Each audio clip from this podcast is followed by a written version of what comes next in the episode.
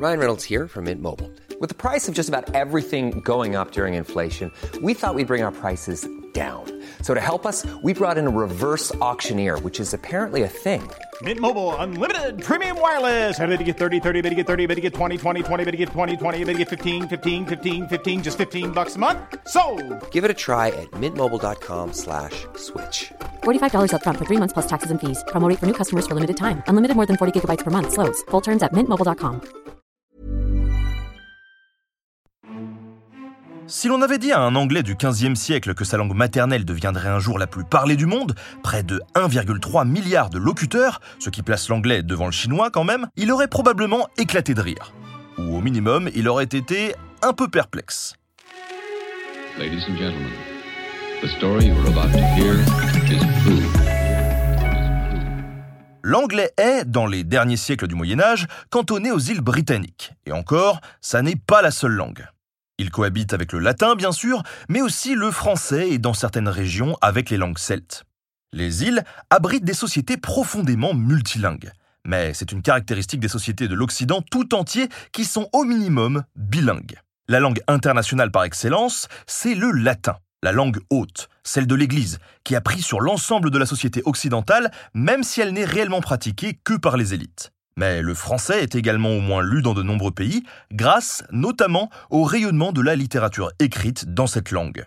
Les autres langues vernaculaires, c'est-à-dire les langues qu'on ne parle que localement, comme l'italien, le castillan, le moyen-allemand ou d'autres, sont, comme l'anglais, d'abord des langues maternelles, et ne deviennent que progressivement, entre le Moyen Âge central et l'époque moderne, des langues écrites et littéraires. Et bien sûr, ces langues se développent en même temps que l'alphabétisation se répand dans la société.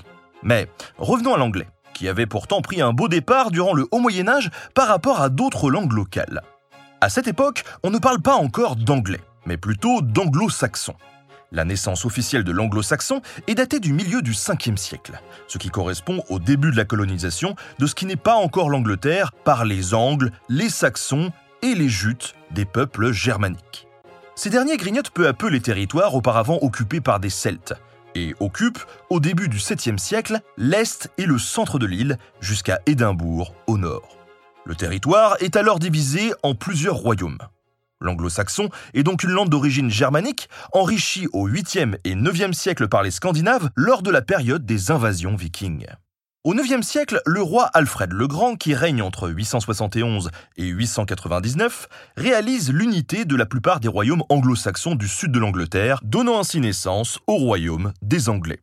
Il réussit à stopper les Vikings en les cantonnant au nord du pays, dans le Danelaw. Et c'est à partir de ce moment-là que la culture écrite s'affirme dans la région. C'est Alfred qui est à l'origine d'un mouvement de mise par écrit de codes juridiques et de traduction de textes variés. Et cette production de textes inscrit la culture écrite anglo-saxonne comme une des principales durant cette période, l'Irlande mise à part. Et ça aussi bien sur le plan juridique et politique que sur le plan culturel. En plus, fait inédit, il a probablement traduit lui-même du latin certains textes fondateurs de la culture chrétienne, même si, comme il le reconnaît, il s'est fait aider par des clercs. On peut noter en particulier la règle pastorale du pape Grégoire le Grand, qui donne un cadre spirituel au clergé ou encore La Consolation de philosophie de Boès, un ouvrage philosophique majeur durant toute la période médiévale. Il a sans doute aussi traduit les 50 premiers psaumes de la Bible.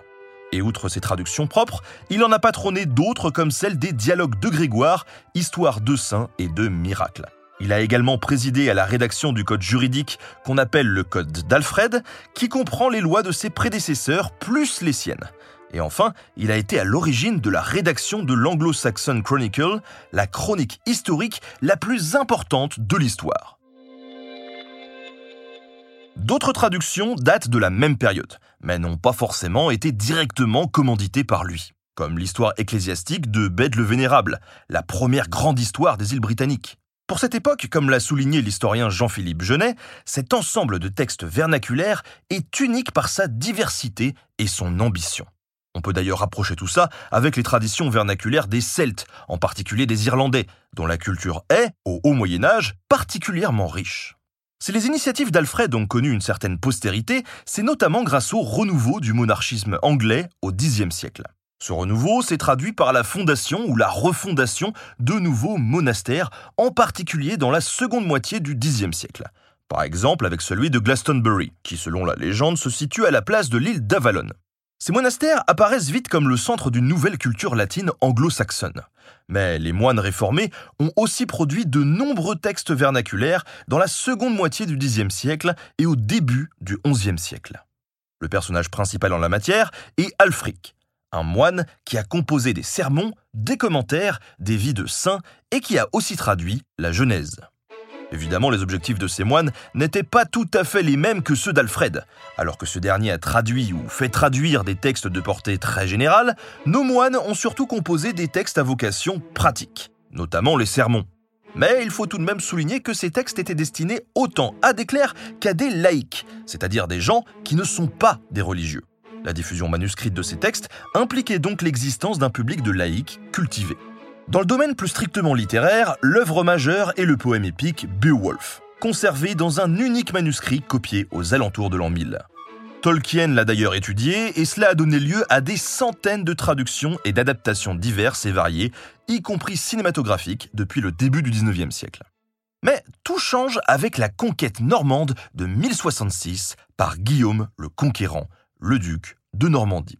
L'aristocratie anglo-saxonne, qu'elle soit laïque ou ecclésiastique, est déclassée au profit d'une aristocratie continentale qui parle le français sous des formes variées, le normand bien sûr, mais aussi le picard par exemple. Ce français si particulier, pendant longtemps, on l'appelle l'anglo-normand. Mais aujourd'hui, on préfère plutôt appeler ça l'anglo-français, qui remplace l'anglo-saxon au sein de l'aristocratie. Mais attention, L'ancien anglais est quand même resté la langue maternelle de l'écrasante majorité de la population et, avec les mariages mixtes, il est, dès le XIIIe siècle, voire avant, la langue maternelle de l'aristocratie. Le français devient assez vite ce que l'on appelle une langue seconde, et d'ailleurs, on a des traces de traités pour apprendre le français dans les derniers siècles du Moyen Âge. Le français devient donc progressivement la langue d'une partie de l'administration, même si le latin reste bien sûr dominant. Il devient surtout, petit à petit, la langue du droit, et le restera jusqu'au XVIIe siècle. Le français est aussi la langue littéraire des laïcs.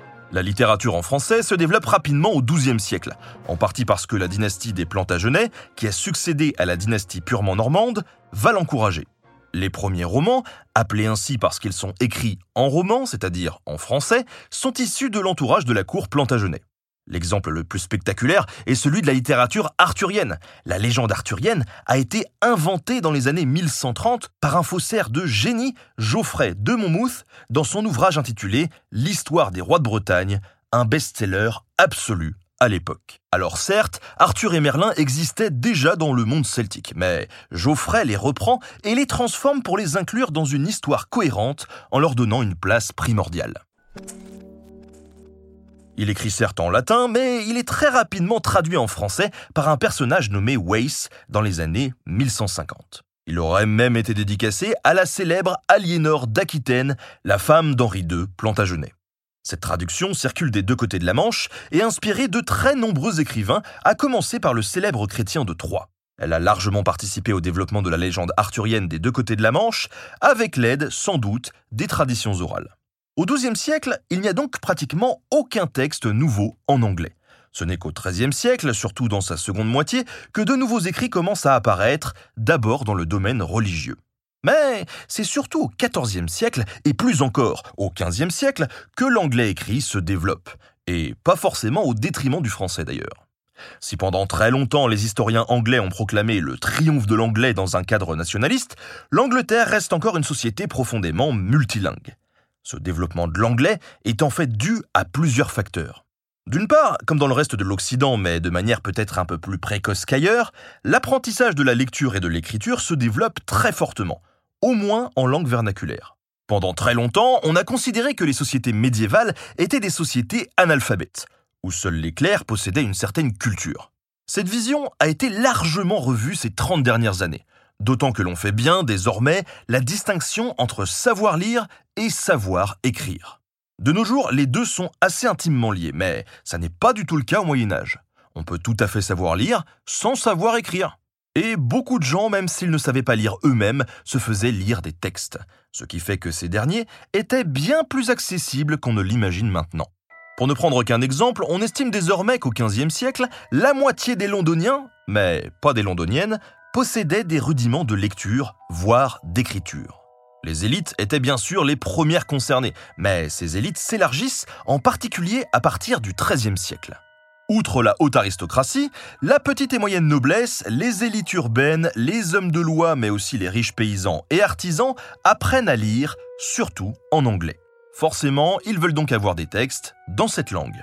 Cet anglais que l'on nomme désormais le moyen anglais est en tout cas très différent de l'anglo-saxon alias le vieil anglais. C'est désormais une langue hybride. Pour le lexique, on estime en gros que la moitié est d'origine germanique, un quart d'origine latine et un autre quart d'origine française. Mais la syntaxe et la grammaire ont également été fortement influencées. De nombreuses œuvres alors composées sont des traductions et des adaptations du latin mais aussi de manière significative du français. Mais contrairement à ce qui se passe en France à la même époque, très peu d'ouvrages sont commandités par la monarchie. Il n'existe en effet rien de comparable à l'imposante bibliothèque royale du Louvre, constituée notamment par le roi Charles V, qui a commandé d'innombrables traductions, lesquelles ont considérablement enrichi le lexique pour faire du français une véritable langue savante. L'une des raisons du déficit de la monarchie anglaise en la matière est liée à la guerre de Cent Ans qui commence officiellement en 1337, mais dont les racines sont bien plus anciennes. Le roi anglais Édouard III, puis ses successeurs, se revendiquent en effet roi de France. Ils doivent donc soutenir le français, même s'ils utilisent parfois une rhétorique jouant sur la peur de la destruction de la langue anglaise. Pour le résumer, ils sont un peu assis entre deux chaises.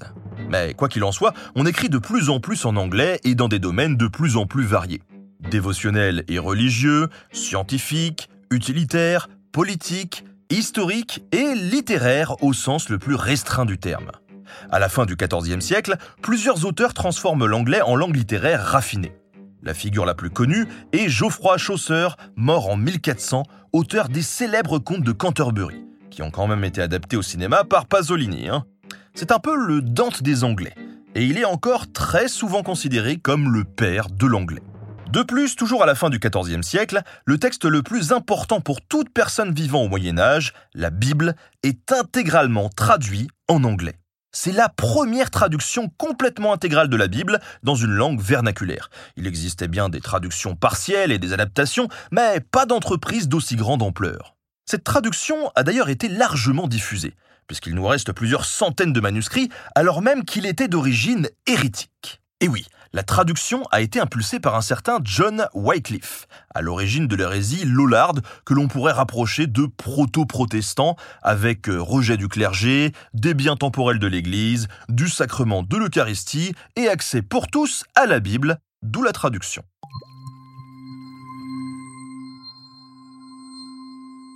L'hérésie a été combattue tout au long du XVe siècle, mais la traduction a quand même circulé dans tous les milieux, les rois d'Angleterre en possédant au moins un exemplaire.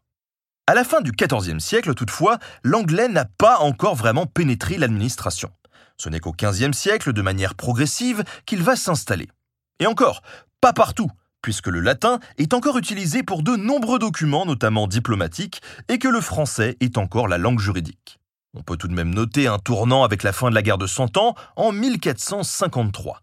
L'anglais gagne alors du terrain dans tous les domaines de l'administration, et à la fin du XVe siècle, sous le premier roi Tudor Henri VII, les statuts du royaume, qui sont des documents ayant à la fois une portée législative et une forte portée symbolique, sont enfin écrits en anglais.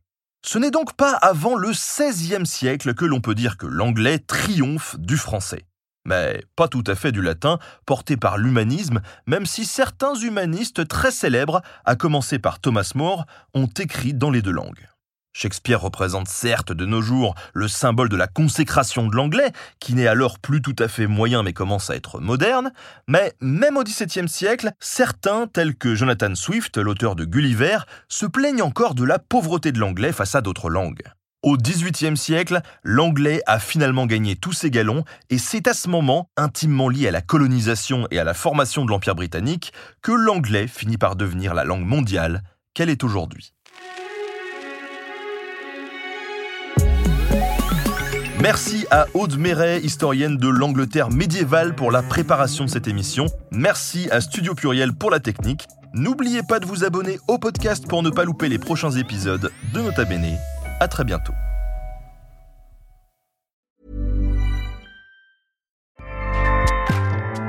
ACAS powers the world's best podcasts. Here's a show that we recommend. Hi, I'm Jesse Cruikshank. Jesse Cruikshank. I host the number one comedy podcast called Phone a Friend. Girl let's phone a friend. Not only do I break down the biggest stories in pop culture with guests like Dan Levy and members of InSync, I do it with my own personal boy band singing jingles throughout because it's my show. It's your show, girl. New episodes of Phone a Friend Yeah. drop Thursdays wherever you get your podcasts. So work it, girl. Yeah, work it. Okay, that's enough. ACAST helps creators launch, grow, and monetize their podcasts everywhere. ACAST.com.